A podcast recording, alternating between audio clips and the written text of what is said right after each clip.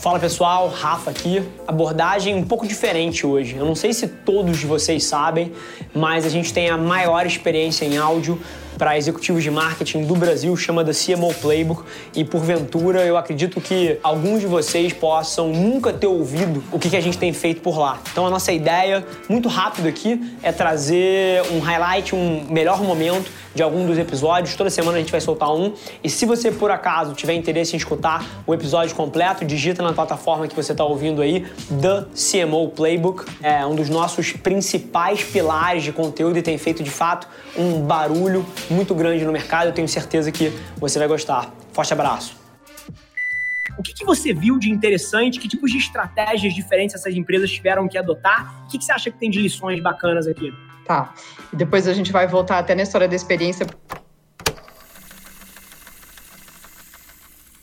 Porque o nosso CEO, ele fala muito isso, né? As pessoas hoje, elas não compram mais produtos, elas compram experiência né? Que acho que traz toda essa jornada. Perfeito. Bom, eu acho que, é, chovendo molhado, dizer o quanto a pandemia trouxe de, de modificação, de modificação para as empresas, para as pessoas, para o seu dia a dia.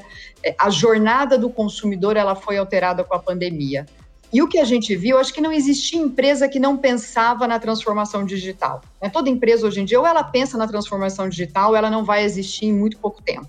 Mas, Perfeito. sem dúvida nenhuma, empresas muito mais desenvolvidas e empresas ainda nos seus early steps, lá nos seus primeiros passos dessa transformação que nem sempre é simples, que muitas vezes você precisa desafiar o status quo, que você precisa fazer uma mudança de cultura dentro da empresa, enfim, passos né, Sistemas né, legados, os desafios são, são sempre grandes, né? Sim. Sempre grandes, mas eu acho que né, a coisa boa é que as oportunidades são ainda maiores, porque se só o desafio Perfeito. é grande, assusta e paralisa, mas eu acho que as oportunidades são muito grandes.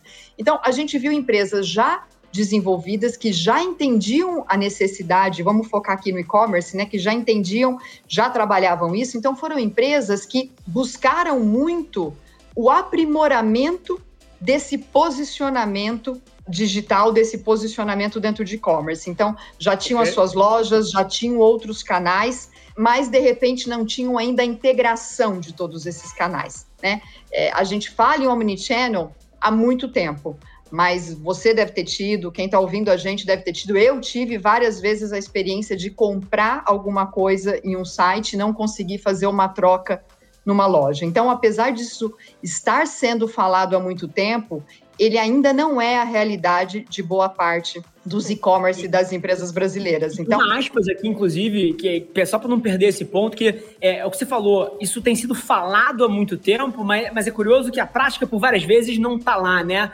Eu, se tem uma coisa que eu sou apaixonado quando eu converso com CMOs, com marcas, etc., é passar pela experiência de compra delas. E acho que nos últimos dois anos todo mundo falou que o Omnichannel era a sua grande prioridade, que estava tudo integrado. E todas as vezes eu saio da sala de reunião, a primeira coisa que eu faço é comprar o produto da empresa e passar pela experiência. E é curioso como várias vezes, aí o sistema é outro, só tem na loja tal. Então, assim, o Omnichannel real ele é um pouco mais raro. Eu acho que o discurso está um pouco mais avançado do que a ação. Você concorda? Como é que você vê? Concordo muito eu acho que a gente passou por uma fase, três etapas, né? Então pensa aí três etapas. A primeira etapa era quando você usava dados de terceiros e você não tinha muita noção exatamente como aquela pessoa se relacionava com a sua marca, você agrupava dados de terceiros e você tentava fazer alguma coisa com isso a gente passou por um momento que as empresas começaram, ou pelo menos deveriam ter começado a ter dados próprios, né? Estratégias de first party data começaram a ser, assim, coisas cruciais.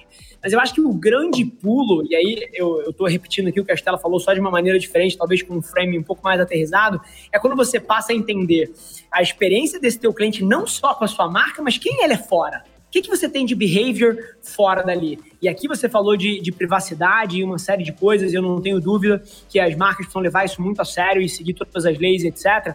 Mas é, aqui eu tenho um challenge interessante, queria até talvez trazer um pouquinho desse assunto para a mesa, porque eu acho que a gente está passando por um momento onde o discurso contra a invasão de privacidade ele tem muita atração e, e é muito sério, as pessoas de fato são os donos dos próprios dados, e acho que elas têm que decidir o que elas querem que seja feito com seus dados, eu não tenho dúvida disso, mas eu acho que dentro dos próximos 10, 20, 30 anos, à medida que a sociedade amadurece em relação ao digital, a gente vai ver muita gente abrindo mão de privacidade por conta própria, assim, tome meus dados. por enriquecimento da sua própria experiência. Porque no final do dia, quando você dá para uma marca os seus dados, quando você deixa ela te conhecer um pouco mais, você ganha o benefício. Caceta, eu não quero tomar propaganda de bolsa. Eu quero tomar propaganda de boné, eu quero tomar propaganda de camisa preta, eu não quero propaganda de flor é, dependendo da minha casa, tem algumas aqui. Não é o tipo de ad que eu quero receber. E quando eu me conectar com uma marca, eu adoraria que ela soubesse que eu comprei um tênis de corrida, mas que eu também pratico bicicleta e ela pudesse me sugerir alguma coisa que eu vou valorizar.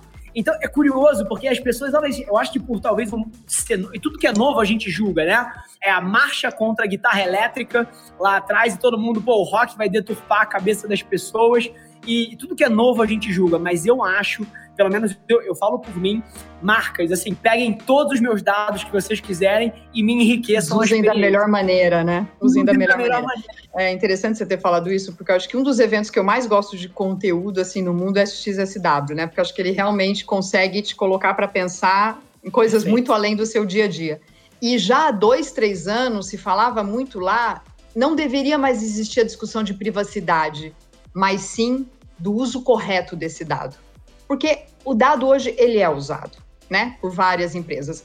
O ponto é, primeiro, você usar como empresa para prestar uma, um, um, serviço muito melhor para o seu consumidor e você não Sim. vender, você não usar de maneira ilegal. Isso não vamos nem discutir, porque né, a gente está falando aqui de empresas idôneas que usam da maneira correta esses dados.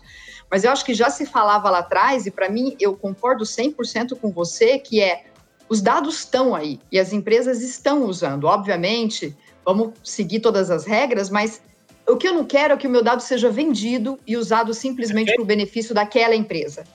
Eu quero que Perfeito. o meu dado seja usado para o meu benefício. O meu benefício, exatamente o que você falou, Rafa, é que experiência você, marca, vai me dar conhecendo tudo isso sobre o meu Perfeito. perfil. Eu não acho uma loucura essas grandes empresas de comércio eletrônico começarem a comprar grandes plataformas de entretenimento como grandes festivais. Eu não acho uma loucura, por exemplo, a Amazon comprar o Coachella, a Amazon comprar a Live Nation, a Amazon comprar a NBA. Porque no final do dia, isso é a atenção do consumidor que você tem ali.